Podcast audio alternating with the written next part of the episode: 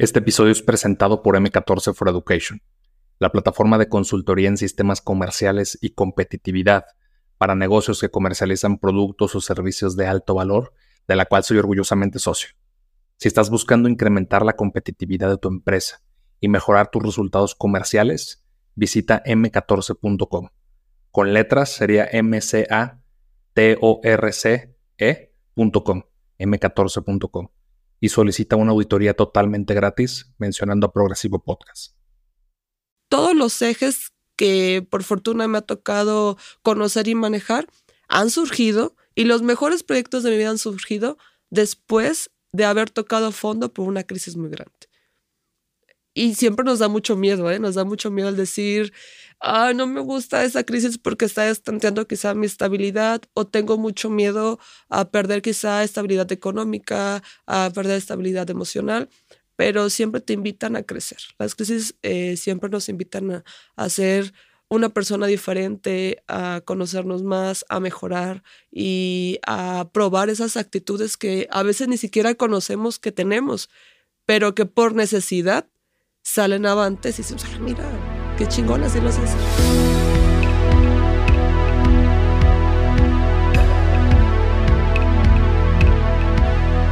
Bienvenidos a Progresivo Podcast, una comunidad de éxito donde entrevistaremos a personas destacadas por su mentalidad de grandeza.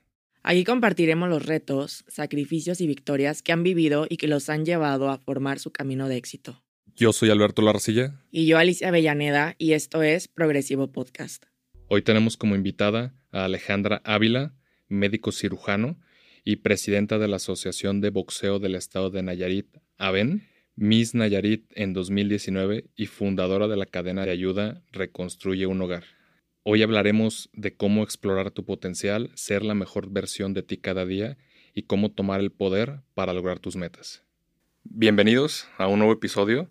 Me acompaña como siempre Alicia Avellaneda, hoy con, con una invitada muy especial, para nuestro primer episodio. Sí, Alejandra Ávila, ¿cómo estás, Alejandra? Bien, feliz de estar aquí con ustedes abriendo este nuevo proyecto que ya hemos estado viendo en temporadas pasadas como un proyecto quizá muy lejano, que ya lo hemos hecho una realidad, así que yo feliz de estar en este el primer episodio. Bienvenida, estamos muy contentos de tenerte aquí. Muchísimas gracias, yo creo que eh, la alegría es mutua, uno por compartir el inicio y sobre todo por ser parte de, este proyecto. Oye Alejandra, este episodio habla mucho del propósito, que creo que es uno de los puntos fundamentales que, tenemos que tener estructurados en nuestra vida y que es parte ¿no? de, de, lo que nosotros queremos infundir y queremos trabajar para nuestra audiencia. Y tú te has dedicado en tu trayectoria pues a trabajar en muchos ámbitos, ¿no? Lo platicábamos antes de, iniciar el episodio. Muchas personas regularmente se quedan o nos quedamos eh, pues muy atorados, ¿no? En alguna disciplina o en alguna carrera o en algún trabajo, en algo muy concreto, muy específico, pero tú has sabido sortear eh, varias cosas y que se encaminen todas a tu propósito. Te quería preguntar, ¿cómo encuentras esta motivación? Para continuar con el propósito y en qué momento lo descubriste que, esto querías hacer de tu vida? Fíjate que es complejo identificar como en qué momento lo descubrí porque es algo con lo que crecí. Es algo que para mí me parecía muy natural porque lo veía en casa. Entonces creo que no puedes hablar y no puedes eh, transmitir algo que no has vivido. Y yo veía, por ejemplo, la cuestión deportiva desde mi casa y no lo veía tanto como una cuestión netamente deportiva, sino como un proyecto visionario que quizá en ese momento no tenía la difusión o el enfoque que nosotros estamos intentando de, que la gente pueda ver, ¿no? O que las, los integrantes puedan integrarse, sino de, de una forma quizá eh, muy arcaica en cuanto a identificar el propósito, pero era el mismo. Yo veía con mucho orgullo que mi papá llegaba de trabajar, se a, de trabajar, a trabajar muy temprano, tipo, hay a veces hasta las 3 de la mañana el señor ya estaba de pie, no venían todo el día hasta la hora de comer, regresaba otra vez a trabajar y regresaba y en lugar de llegar a descansar, llegaba a entrenar. Entonces yo veía la forma en la que él se involucraba con, con los deportistas en cuestión no solamente formativa eh, deportiva, sino en la cuestión de evitar que estuviera...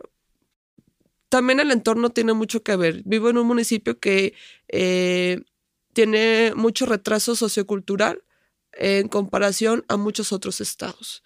Entonces, en mi municipio, hoy por hoy, seguimos viviendo un atraso no solamente tecnológico, no solamente educativo, eh, también social. Entonces a mí realmente me parecía algo natural darle continuidad porque era algo que yo vivía todos los días.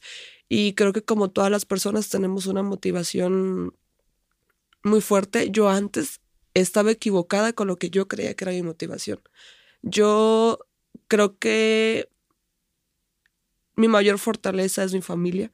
Entonces yo creía que mi motivación era mi familia. Entonces yo decía, yo todo lo que hago lo hago con mi familia. Bueno, mi familia quiere que haga esto realmente no, no lo sé, ¿no? Pero siempre he estado ahí impulsándome en cada aventura, en cada idea, en cada ocurrencia que, que, he tenido y siempre he estado fortaleciéndome y dándome el amor que necesito para poder infundirlo. Pero la real motivación creo que es personal y creo que no depende de las cosas o las personas que estén afuera de ti. Y a mí me costó mucho trabajo identificar que mi motivación estaba dentro de mí era esa necesidad personal de poder transmitir un poco más o darle el plus a mi trabajo, ya sea en lo deportivo, ya sea en lo laboral, en lo social. Creo que me gusta mucho como que darle ese toque o ese sello de poder transmitir algo más. Siempre he creído que los dones, las virtudes, eh, las oportunidades que toda la vida no te sirven de nada si no puedes compartirlas y ponerlas al servicio de los demás.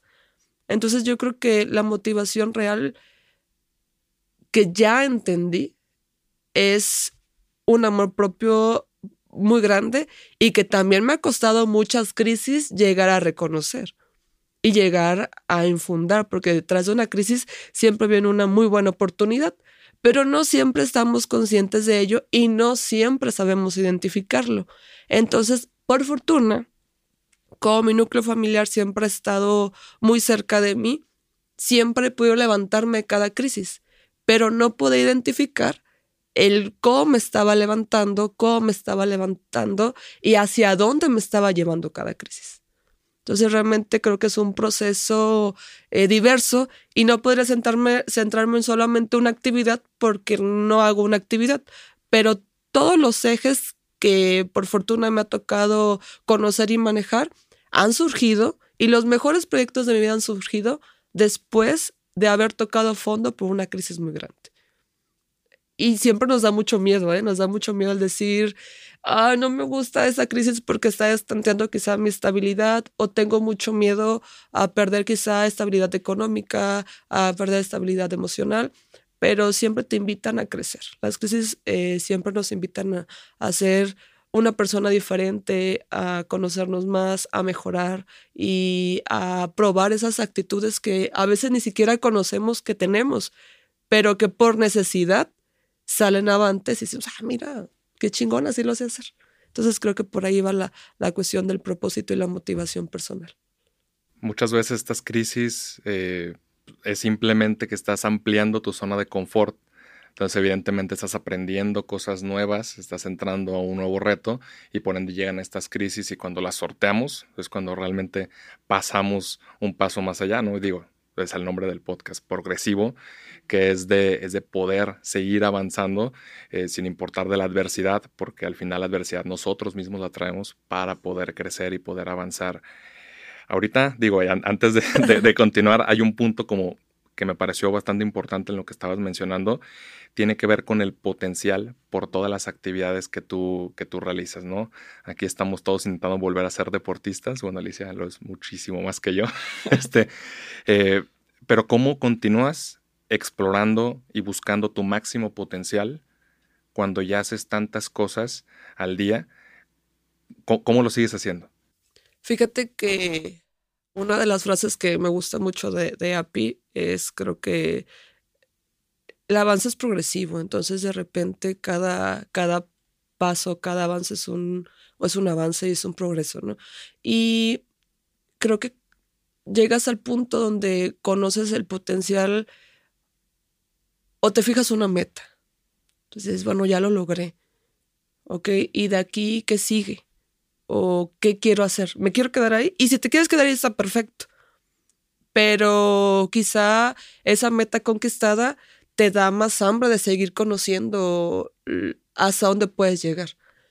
Y no sé si exista un límite de, de, descubrir o de querer. Yo creo que más allá de existir un límite es hasta donde cada persona quiere llegar. Entonces, por ejemplo, puedes decir, bueno, yo ya conquisté una pequeña meta, una gran meta, o muchas pequeñas metas, o muchas grandes metas, y yo con eso estoy cómodo. Yo ya me quiero dedicar quizás solamente a disfrutar. Y que otras personas disfrutamos conquistando pequeñas metas todos los días. Entonces yo creo que el potencial no tiene límites. todos los días te invitas a ti mismo a descubrirlo y a explorarlo y a, a reinventarte. Yo creo que todo, cada día que amanecemos es una oportunidad increíble de reinventarte. De hecho, por ahí hay un autor que menciona que la felicidad es el conquistar estas pequeñas metas que son el camino, no el destino final a donde estamos buscando llevarse, ¿no? sino las pequeñas metas que vamos conquistando. Realmente eso es lo que nosotros denominamos felicidad, porque no sería lo mismo que de la noche a la mañana te levantes y ya eres neurocirujano. E, e, esto que tú sentirías en propósito y en realización y en apoyo y todas las personas que están involucradas no sería esa misma sensación. Entonces ahí es cuando comprendemos que el propósito real no era llegar a la meta, sino el camino y todas las pequeñas cosas. ¿no? Eso, eso me parece bien interesante en, lo que has hecho. Sí, eh, tú siempre te has dedicado mucho al apoyo y a la convicción dentro de las causas sociales. Sí, y creo que eso es parte fundamental del propósito porque en muchas de las áreas en las que te desenvuelves profesionalmente y que después eh, lo llevas ya a un ambiente personal y que lo vives, tienen que ver con estas causas sociales. Eh, la pregunta tal cual es que muchas personas no nos damos cuenta en qué momento tenemos que no solo vernos a nosotros mismos y tenemos que pasar a ver al prójimo, ver a los demás y cómo lo empezamos a compartir. No importa en qué posición eh, consideremos que estamos, en qué momento vemos a la sociedad, tú en qué momento lo viste, qué cambió en ti para poder hacerlo. Volvemos creo que a lo mismo, realmente es algo que que me parecía muy natural. Mi mamá es una ama de casa y yo creo que, bueno, a mí me gusta mucho la cuestión de la grilla, la política. Y ese gusto, por ejemplo, de la política lo conocí de mi mamá.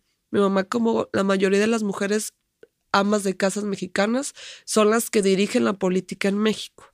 Son las que tocan la puerta, las que de repente tienen el contacto con la vecina, chalala, chalala.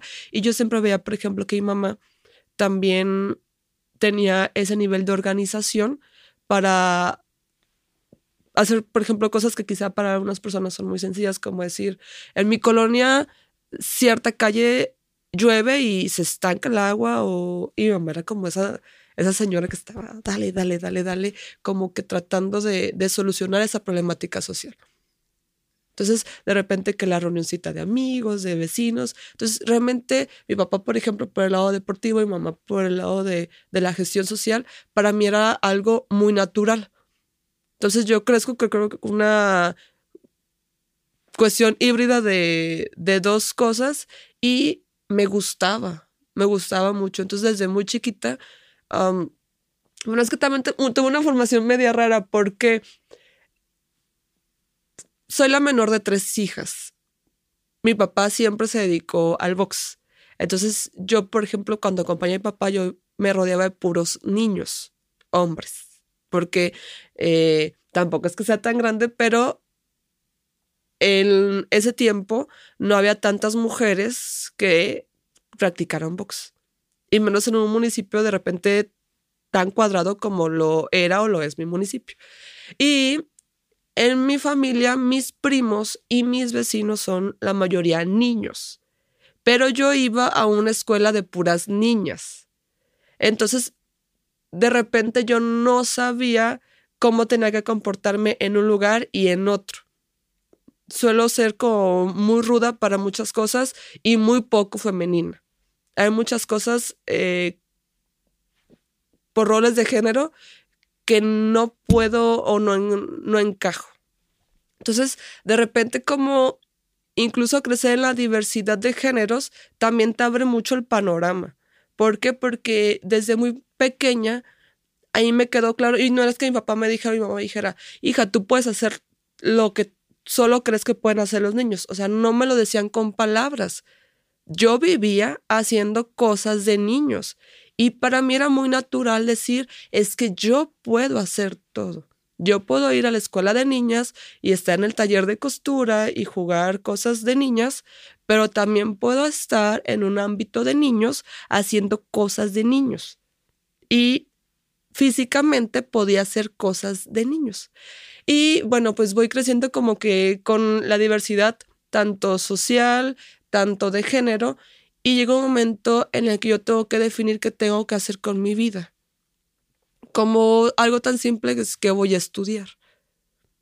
Y yo veo, por ejemplo, que muchas personas dicen, yo desde que estaba chiquito, desde que era un niño, yo soñaba con ser maestro, por decir un ejemplo. Yo no soñaba con ser médico, o sea, no era como que dijeras, yo sueño con ser médico o yo sueño con hacer cualquier este, profesión. No, conforme fui creciendo y fui madurando, fui orientándome a qué profesión iba a llenar la sensación de servicio que sentía dentro de mí. Entonces dije, bueno, medicina. Y después a eso decía, bueno, voy a ser médico, pero ¿y eso qué le va a aportar a la sociedad? O sea, yo quizá voy a trabajar en un hospital, quizá en un consultorio, eh, no sé dónde voy a trabajar, pero ¿y eso qué aporta a la sociedad? Entonces fue como una combinación entre mi necesidad y la situación que yo vivía en mi entorno. O sea, y hay un, tema muy importante, por ejemplo, en el ámbito social puedes hablar de reconstruir un hogar.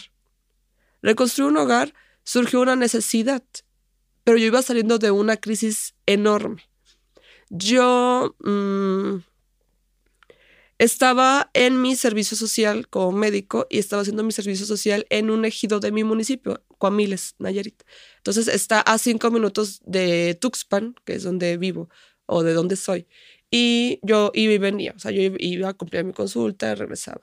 Y yo no sabía y no era consciente que vivía en una relación, en una relación extremadamente tóxica, que llegó a la violencia, y violencia eh, emocional, violencia incluso física. Y ahí me costó mucho trabajo el, el salir de esa crisis. O sea, yo cuando identifico que es violencia, eh, pues, goodbye y ya. Pero yo no era consciente que yo vivía un proceso depresivo muy grande. Entonces yo me la pasaba, salía de mi casa, iba a, la clínica, regresaba a mi casa y toda la tarde yo dormía. O sea, ni siquiera iba a entrenar. Estaba yo en Tuxpan, donde está nuestro gimnasio, y yo no me, no me levantaba ni siquiera a entrenar o a ver cómo iban los muchachos. Entonces, duró así como unos tres meses eh, sin darle rumbo a mi vida y yo me sentía completamente vacía. O sea, era como, llegaba, me dormía, me despertaba, veía Netflix, pues comía porque mi mamá era como de come y me volvía a dormir. Entonces yo solamente me levantaba por responsabilidad y obligación realmente a cumplir mi servicio social, si no yo hubiera vivido dormida todos esos meses. Entonces llegó una desgracia a Tuxpan que es la primera inundación por huracán Huila, que históricamente ha sido la más grande que hemos tenido y de una forma súbita. Entonces, de la noche a la mañana, el 90% de las familias lo perdimos todo. Entonces, había un desabasto de alimentos, de agua, había un problema enorme de salud. Y yo viví una crisis. Y otra crisis más grande me hizo decir, bueno, ¿y qué fregados estás haciendo con tu vida? ¿De qué te sirve el tener, por ejemplo, algo tan grande y tan importante como es el proyecto de la Vila Team con los chicos del box, como lo es tu carrera, como lo es quizá tu poder de gestión, si estás tirada en cama y la gente se está muriendo de hambre, de sed, está muriéndose porque nos estamos infectando, estamos entre el lodo, entre los animales muertos y de una forma súbita de la crisis pasé a la oportunidad. Y ahí volví a redireccionar mi vida. Y de ahí entendí cuál era realmente el sentido de mi vida y lo que me hacía levantarme todos los días. Entonces yo, de una forma bien simple, en las redes sociales publicó eh, a 72 horas del evento, que te deseamos con el agua hasta el cuello. Eh, chicos de la Vila Team, mañana hay que levantarnos a limpiar. A las 7 de la mañana yo ya tenía gente tocando a mi puerta y eran los muchachos. Entonces de repente los muchachos, al igual que tu servidor, al igual que el resto de la población, vivían necesidad en su casa. Pero ahí mismo comprobé que nuestro trabajo en el Ávila Team estaba causando el efecto que queremos, porque no solamente disfrutamos la gloria deportiva, disfrutamos el que tengamos ciudadanos comprometidos con su entorno social, ciudadanos buenos. Más allá de decir, tengo buenos deportistas, tengo buenos ciudadanos. Entonces, una cosa lleva a la otra y me encanta la forma en la que puedo eh, encajar todos los proyectos en uno mismo. Y ahí, por ejemplo, ahí surge Reconstruye y este realmente le da sentido no solamente a mi vida, le da la esperanza y la oportunidad a muchas familias en Tuxpan. ¿Por qué? Porque surgió como un proyecto, una cadena de ayuda que dijimos, bueno, pues que dure mientras tenga que durar. Y cuando pasas a la calle y ves la necesidad de los niños antes de la inundación. O sea, decías, yo veo niños desnutridos y no es por el río. Yo veo familias disfuncionales y no es por el río. Yo veo pobreza extrema y no es por el río. Yo veo eh, un rezago escolar y no es por el río. Veo personas con potencial, eh, niños con talento, no explorado, no conocido, no desarrollado y no es por el río. Entonces, de repente vas casa a casa, vas conociendo el verdadero corazón de la necesidad y lo que hace que mi municipio no crezca. Yo, por ejemplo, tuve que salir de mi municipio a buscar oportunidades. Y las busqué porque mis papás eran personas visionarias que decían, bueno, yo quiero que ustedes conozcan que más allá de, de lo que tenemos aquí o de lo que ustedes conocen aquí, pues existe un mundo fuera. Pero no todos tienen esa oportunidad. Entonces, reconstruir un hogar se convierte de una cadena de ayuda a una asociación permanente y después se convirtió en una casa. Y esa casa es la casa del deporte, de la cultura, de la educación, de la salud para niños, niñas, jóvenes y también para sus familias, porque tiene que ser un desarrollo integral. Entonces, creo que de, de esa forma es en la cual yo despierto y digo, esto es lo que necesito hacer. Yo tengo una pregunta para ti. Em, yo creo que muchas veces las personas como que pasamos a ver el resultado final y no vemos como el detrás. Por ejemplo, pueden decir, wow, lo que ha hecho Alejandra, eh, tal vez yo no podría hacer o llegar a donde está ella, pero no saben todo lo que has pasado por detrás. Entonces, ¿cómo, cómo ha sido ese proceso para ti? Porque mm, tal vez hayas tenido eh, fracasos o alguna idea de que algo hubiera sido un fracaso o algún proyecto que tú hubieras dicho, bueno, yo creo en esto y no se dio. Y muchas veces como que la gente nos quedamos estancadas de que, bueno, ok, no se dio y ahí me quedo. ¿Cómo es que tú progresaste en ese aspecto? Fíjate que ahí me tocó también, me costó mucho trabajo entender que vivir con miedo es válido y es necesario y que el miedo es de valientes y que si no lo enfrentas, ahí te vas a quedar estancado. Claro que muchas veces, como todos, fracasé, como todos, muchos proyectos o muchas metas eh, no se dieron, eh, pero tienes que, dar la vuelta. Al final de cuentas, un proyecto no te define como persona. Yo podría ponerte de ejemplo, eh, las oportunidades de crecimiento que he tenido han sido fuera de lo que yo sentía que era mi zona de confort o de lo que yo creía que era mi zona de oportunidad, que es Tuxpan. Yo llego y cosas banales como, por ejemplo, eh, yo creía que los certámenes de belleza no, no eran para mí. Cuando entro a los certámenes de belleza, el primero y una experiencia horrible fue en Tuxpan y me cerraron las puertas. Al otro año yo ya soy reina estatal. Entonces decía, ¿cómo es posible que en el estado sí, en el municipio no? Entonces de repente el que haya fracasado en esa ocasión, lo dije, esto no es para mí. Ya, bye. Al otro año se da la oportunidad, digo, bueno, pues vamos a ver qué tal, se dan las cosas y creo que cerrarnos a que las cosas no se dan y no son para nosotros es la peor forma de avanzar. Es la peor forma de avanzar. Posteriormente, en cuestión política, yo había sido coordinadora de campañas para gobernaturas, campañas para alcaldías municipales en otros municipios. Llega mi oportunidad y me dicen, ¿dónde la quieres? Pues claro, en Tuxpan, en mi casa. Y tras, o sea, fue como para mí un balde de agua fría decir, eh, en Tuxpan no la ganaste. Ganaste la de gobernador, ganaste la de los alcaldes y la tuya no la ganaste.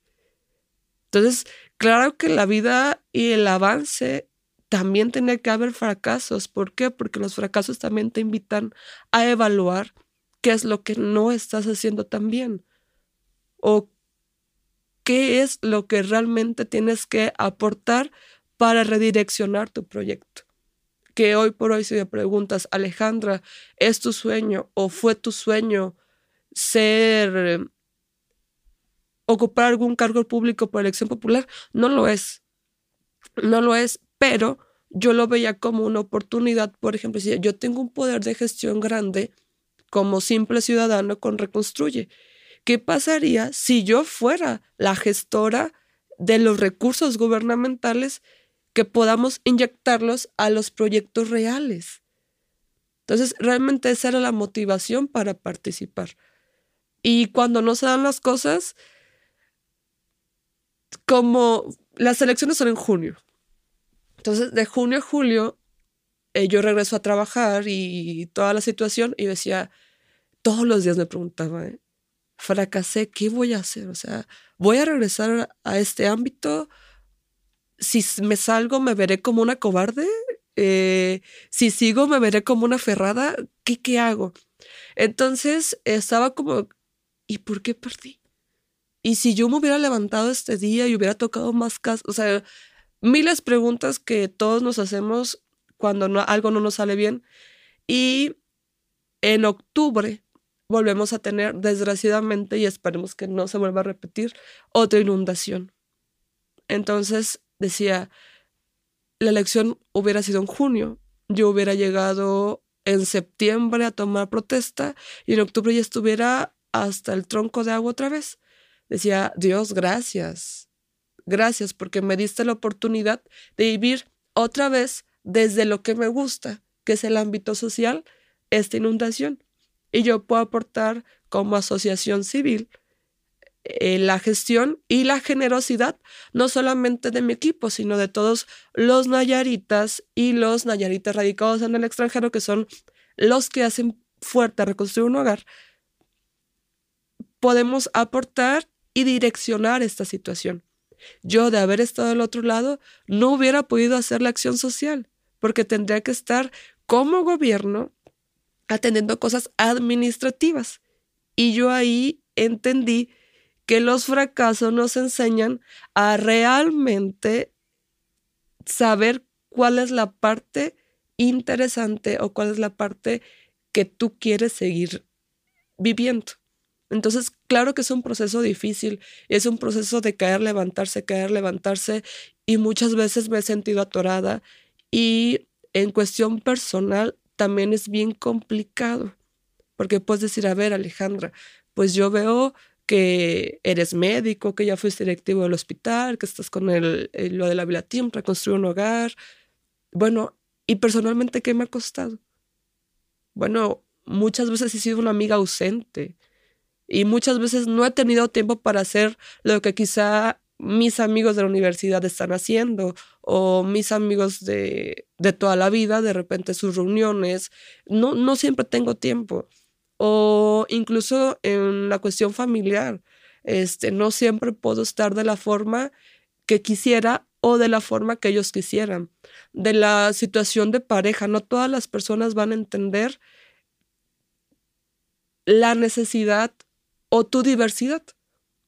No todas las personas van a entender que no vas a estar pegada a un teléfono viendo los mensajes o las llamadas o la necesidad de tiempo que tenga la otra persona.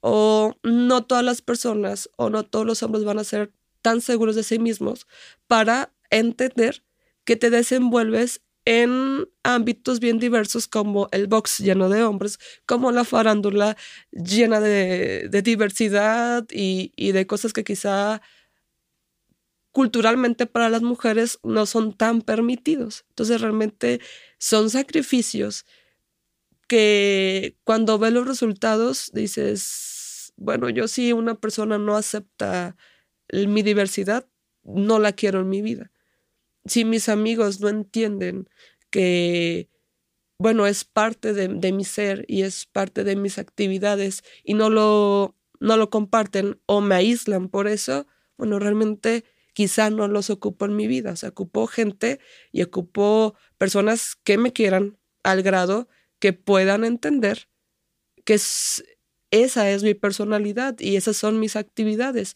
Y también necesito personas que me amen de tal forma que lejos de limitarme, me impulsen a seguir, me motiven a seguir y que si hay un fracaso, lejos de decir, ay, mi niña te lo dije, ya quédate aquí, digan, bueno, es un fracaso, síguele. Y que me, que me ayuden a no estancarme y no quedarme en ese hoyo. Entonces, realmente sí, sí es complicado. Se escucha bonito, pero es un trabajo diario, es un trabajo Mm, más allá de, de lo que se puede compartir, el trabajo más fuerte es el personal. Claro, ¿y cómo ha sido para ti evolucionar en todas estas áreas? Porque tú dices, ok, yo no, yo no quiero quedarme solamente, este, yo no quiero enfocarme solamente en una cosa. Yo puedo hacer esto y también puedo hacer esto, esto, esto, esto y más que no estás limitada solamente por el hecho de ser mujer. Entonces, ¿cómo, cómo has evolucionado en todas estas áreas? Porque me imagino que quizá no siempre has tenido esta seguridad y esta eh, autenticidad y esta fortaleza que tienes ahorita. Entonces, ¿cómo ha sido ese proceso para ti? Fíjate que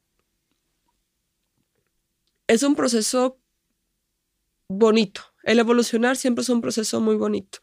Y yo volteo atrás y digo, tan insegura era. Creo que la cuestión de fortaleza y seguridad que siempre he tenido en mi familia me ha ayudado mucho. ¿Por qué? Porque como nunca me limitaban a decir, eso no lo puedes hacer tú, o, a ver Alejandra, o haces una cosa o haces la otra, yo crecí segura de que podía hacer muchas cosas. El problema es cuando ya me toca enfrentarme a mí sola, porque cuando estás como bajo el núcleo familiar, el núcleo familiar te va guiando y te va protegiendo y te va diciendo, sí puedes. Pero como me toca enfrentarme a mí sola, a la, o sea, socialmente, al, a mi diversidad, fue muy complicado. Cosas, por ejemplo, yo estaba en la universidad y medicina es una carrera muy absorbente y muy exclusiva, o sea, una mente muy cuadrada y exclusiva. Entonces yo me tenía que ir a las competencias nacionales de box y yo tenía que faltar, no sé, tres, cuatro semanas y era un problema y era decir, bueno, a ver, niña, o quieres una cosa o quieres la otra. Entonces ya cuando a mí me toca enfrentarme y mostrarme segura de lo que quería hacer, no siempre fue, no siempre estuve segura ya cuando no eso bajo esa protección familiar, decir, claro que sí, o vamos a buscar la forma, ya no fue bonito evolucionar. O no fue tan sencillo. ¿Por qué? Porque yo tenía que elegir. Yo sentía en un momento que yo tenía que elegir. Y por fortuna creo que en ese momento tuve relaciones personales, amistosas, laborales y demás, sanas, saludables que lejos de, de mermarme un poco más, eh, como que me dan esa estabilidad para elegir. Pero la transformación es como lo que ya veníamos hablando, o sea, es crisis oportunidad, crisis oportunidad. Es un, una lluvia de emociones, sentimientos que no siempre puedes con ellos. Y que me tocó en ese proceso aprender a conocer y a lidiar mis emociones. Porque yo podía estar hacer, haciendo alguna actividad con la preocupación de otra o con la preocupación. Y eso es algo que hoy lo, lo veo digo, hasta dónde llegamos de, de ilusos. Pero a mí me daba mucho miedo la aceptación o la no aceptación por esas actividades y la aceptación social y la crítica. Y luego vivimos pegados a, a muchos eh, aparatos que nos, nos pueden dar la oportunidad de ser señalados, ser aplaudidos. Y yo vivía con esa zozobra de, y si yo me muevo para acá, voy a tener la aceptación, no voy. Y no lo disfrutaba. Entonces, realmente el, el conocer mis emociones, el conocer mis planes, mis metas, mis sueños, ha sido un proceso complicado, pero necesario. Si yo no hubiera aprendido a conocerlas, yo no hubiera tenido la capacidad de poder crecer y poder hacer crecer a los que vienen conmigo en el equipo. Porque ahorita estamos hablando de, ay Alejandra, haces esto. Sí, pero nunca lo he hecho sola. Nunca he podido hacerlo sola. Y yo... Y ese es un proceso también muy importante. Cuando empiezas a conocer tu potencial, muchas veces crees que puedes hacer las cosas sola y te llena la soberbia. Entonces es, es algo muy fino que tenemos que aprender a hacer. O sea, realmente todos tenemos un talento, todas las personas tenemos un talento, todos tenemos un potencial, pero no podemos cambiar ni nosotros, ni nuestro entorno, ni el mundo si lo hacemos solos. Siempre, siempre tenemos que encontrar con quién remar. Y creo que es parte también de la evolución porque claro que hubo un momento en el que me sentí la ama, dueña y señora del mundo, yo puedo hacerlo y tras, o sea, la vida te da un revés increíble porque no puedes hacerlo y por más que la motivación sea personal, siempre tienes que saber rodearte de un buen equipo. Entonces, la evolución es general, es de una forma que no puedes centrarte a decir, bueno, yo evolucioné de esta forma, mi proceso fue recto en la evolución. No, porque es un proceso, un continuo aprendizaje, un continuo aprendizaje de tus capacidades, de tus talentos, de tus emociones, de tus sentimientos, pero también de tus sueños. Porque quizá puedes tener talento para muchas cosas, pero el llevar a cabo ese talento quizá no te hace feliz. Y la felicidad, volvemos a lo mismo, son, son momentos. Realmente no es como, bueno, si, si existe alguien así, que envidia. Yo no sé si existe alguien que diga, me desperté feliz y sigo siendo la persona más. No, son, son momentos. ¿no? O sea, realmente sí hemos estado viendo que el proceso es ciudadano altibajos y los va sorteando y te van ayudando a crecer. Eh, y al final es como lo integral, ¿no? Que ya tiene que ver y que engloba con, con, el propósito. De hecho, por ahí tienes una frase que me gusta mucho, o sea, cuando empecé obviamente pues a investigar y todo para, para la entrevista, que es toma tu poder, ¿sí? Y a partir de tu poder puedes dar la mejor versión de ti. Entonces, mi, mi pregunta tal cual, y, digo, y, para cerrar como este, este, este tema ya relacionado con el propósito, sería, ¿cuál fue el hecho dentro de todos los que te han pasado alrededor de, tu vida, que realmente es el más cercano a hacerte o a formarte como la persona que hoy eres. Sí. El hecho. Yo creo que yo vivía con mucho orgullo y lo sigo viviendo con mucho orgullo. El salir a la calle y que me digan, ah, mira, Alejandra, eh, ah, mira, es la hija de, de Chuy. Y Chuy es muy buena persona por esto, esto, esto. O es la hija de Norma y Norma increíble. Entonces yo vivía con mucho orgullo esa situación. Entonces yo, yo, me, yo me veía a mí misma y decía, este, mi papá es maestro y él se dedicó al campo. Mi mamá es ama de casa, decía como dos personas comunes como todos los demás pueden hacer tantas actividades que tengan un reconocimiento y un reconocimiento a tal grado que yo donde vaya me siento cómoda porque sin yo hacer nada, ya soy bien recibida por las actividades de, ellos y por la percepción que tienen los demás de ellos. Entonces era como un proceso de darle continuidad y decir, yo me siento muy orgullosa de, lo que yo veo todos los días en casa, me siento muy orgullosa.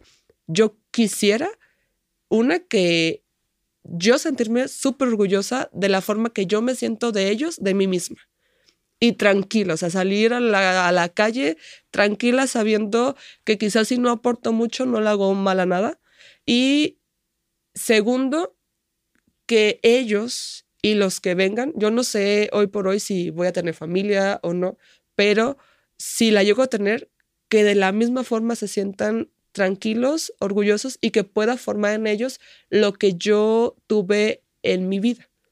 Entonces, ahí fue como bueno, no, soy una persona de fe y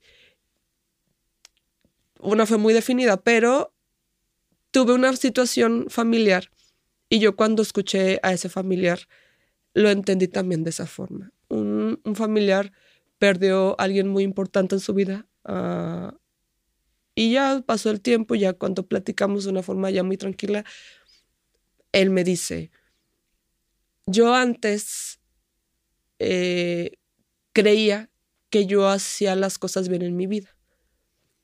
Y las cosas que yo sabía que estaban mal, como quizá eh, tener algún vicio o hacer una actividad que quizá no era tan respetuosa para mi esposa, yo lo hacía donde mis hijas no me veían.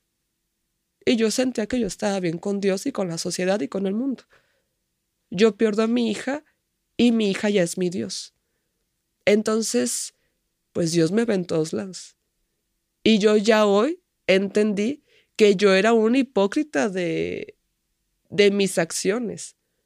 Y hoy por hoy yo digo que yo lamento mucho y no me explico por qué tuve que perder a mi hija pero eso me está ayudando a trascender. ¿Por qué? Porque me está ayudando a ser mejor persona, porque yo ya puse a alguien en mi Dios. Entonces, de esa misma forma, veo yo a mi familia. Claro que, que tengo una fe superior, pero también tengo esa fe en mi familia, de decir, bueno, quizá mi mamá no me está viendo, pero se sentiría orgullosa de que yo no sea una buena versión de mí hoy. O quizá mis hijos todavía ni los tengo, pero se sentirán orgullosos o tranquilos de, de que yo no sea una buena versión de mí hoy. Yo mañana me sentiré orgullosa o tranquila de no haber sido una buena versión de mí hoy. Entonces realmente esa es mi motivación a ser todos los días la mejor versión de mí. ¿Cuál es la mejor versión de mí?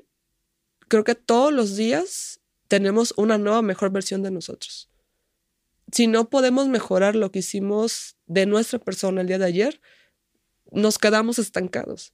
Y no hablemos de, de logros tangibles o de, logros visibles como, ah, bueno, quizá hoy hice, hoy sé, este negocio, ah, es un logro. No, o sea, la mejor versión de ti de forma personal, de cómo vives tus valores, cómo los transmites, cómo quizá puede ser la motivación de una, de una sola persona, un solo día, eso te convierte en una mejor versión de ti y te ayuda a transmitir lo que tú ya viviste. Y yo, por ejemplo, puedo decirte, quizá no tengo tantas cosas, por fortuna, trágicas en mi vida, pero he tenido la fortuna de tener a personas que sí las tuvieron, pero que fueron mis guías, mis consejeros y que yo viví a través de sus experiencias esa, esa evolución. Entonces dices, bueno, Alejandro, ¿por qué eh, esa madurez y tampoco es como que hayas tocado fondo tan, no, pero tuve la fortuna de que hubieron personas que apoyaron ese crecimiento personal y ese empoderamiento en, en un entorno eh, en el cual Y me lo digo con mucha tristeza y, espero que sea una realidad que podamos cambiar muy pronto. En un entorno que socialmente las mujeres seguimos siendo como un escalón más abajo. Entonces, eh, cada, y es muy curioso, ¿eh? porque hablo de, la cuestión de género y yo el primer feminista que conozco en mi vida es mi papá. Y quizá no es como que saliera a marchar, pero él tuvo hijas mujeres y nos empoderó a las tres. Y nos hizo saber que, que podíamos hacer todo. Y las personas que han apoyado mi empoderamiento mayormente han sido hombres. Incluso eh, no creo que sea una guerra de hombres contra mujeres, es de, de ideas buenas contra ideas malas y, ya no. Pero, pero todos esos detallitos han hecho que, que pueda conocer cuál, qué es una buena versión y qué es la versión y es, es diferente, o sea, la versión que yo quiero tener y la versión que yo quiero mostrar. Porque quizá muchas veces soy muy reservada a, mostrar algunas cosas, pero las siento, las vivo, las hago. Y eso a mí me da la tranquilidad de, de, poder seguir adelante. Entonces, conocer tu poder es algo increíble. Y más increíble es vivir sin miedo a tu poder. ¿Por qué? Porque tenemos miedo al fracaso, miedo a que nos señalen, miedo a, mil, a quedarte solo, miedo a mil cosas.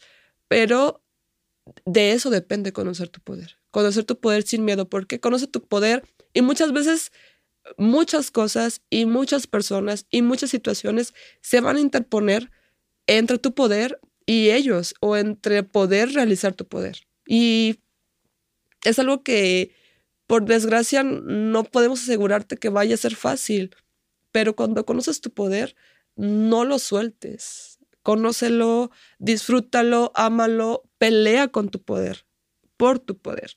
Y no importa cuántas personas se te atraviesen en el camino, cuántas cosas, cuántas situaciones, eh, síguelo disfrutando, síguelo haciendo, sé la mejor, sé el mejor, el más fuerte, la más fuerte, la primera, avanza, conquista, pero lo más importante es que nunca, nunca, nunca dejes a nadie atrás.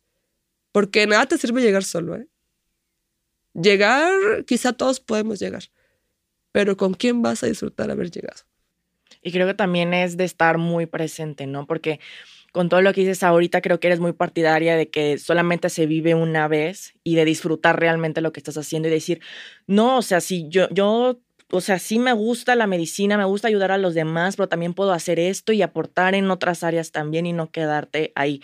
O sea, creo que para eso también se necesita mucho carácter y, determinación. Eh, con todo lo que has logrado, creo que no hay sueños chiquitos y la determinación es grande. Entonces, eh, nos encantó tenerte aquí, platicar contigo, conocerte y conocer también un poquito del detrás de, de todo esto, porque sí, ahorita en, en redes sociales como que vemos la vida de los demás e idealizamos mucho, pero no sabemos es todo lo que han tenido que pasar. Y como dices tú, bueno, yo he tenido que sacrificar mis salidas con mis amigos o alguna reunión o muchas veces eh, mi familia, pero creo que has encontrado un punto y un balance, por así decirlo, para poder tejer y construir todo el camino que, que tienes ahorita. Pues un gusto, un gusto tenerte aquí. No, muchísimas gracias. El gusto fue mío y tocaste también un tema muy sensible. Las redes sociales nos están enfermando a tal forma que la vida ideal es algo que, que queremos alcanzar y la positividad extrema y la felicidad, digo, lo la de felicidad. que todo el mundo es feliz todo el tiempo, pues no es cierto. Así sí, que, no, eso es utópico. Sí, solamente es vivir el proceso altos, bajos, vívelo, disfrútalo y avanza. Con quien tengas que avanzar, pero avanza. El placer fue mío y realmente creo que todos encontramos en, en esta organización, en esta familia de, de API, creo que también un impulso muy importante para poder, poder seguir creciendo, porque al final de cuentas eh, la grandeza, dice, la grandeza es nuestro destino, pero la grandeza de no solamente de logros, también la, la grandeza emocional, espiritual y personal. Entonces, seguirlos invitando a, a seguir creyendo eh, en ti mismo y cuando ya lo logras, nada te para. Gracias, Alejandra. Oye, ¿cómo, cómo pueden encontrarte en redes sociales? En redes sociales estoy como Alejandra Viladenis, Instagram, Facebook eh, y todas las redes sociales que de repente no tenga. Eh, últimamente me hice muy TikToker. Y también últimamente dije, TikTok ya no es para mí. Desde que vi que mi sobrina de 7 años hizo una cuenta de TikTok, dije, ah, ah, ah, ya estoy muy grande para TikTok, pero en todas las redes sociales lo puedes encontrar así. Muy bien, Alejandra. Pues muchas gracias y recuerden, todo avance ya es progreso. Así es. La frase. Gracias. muchas gracias. Nos vemos.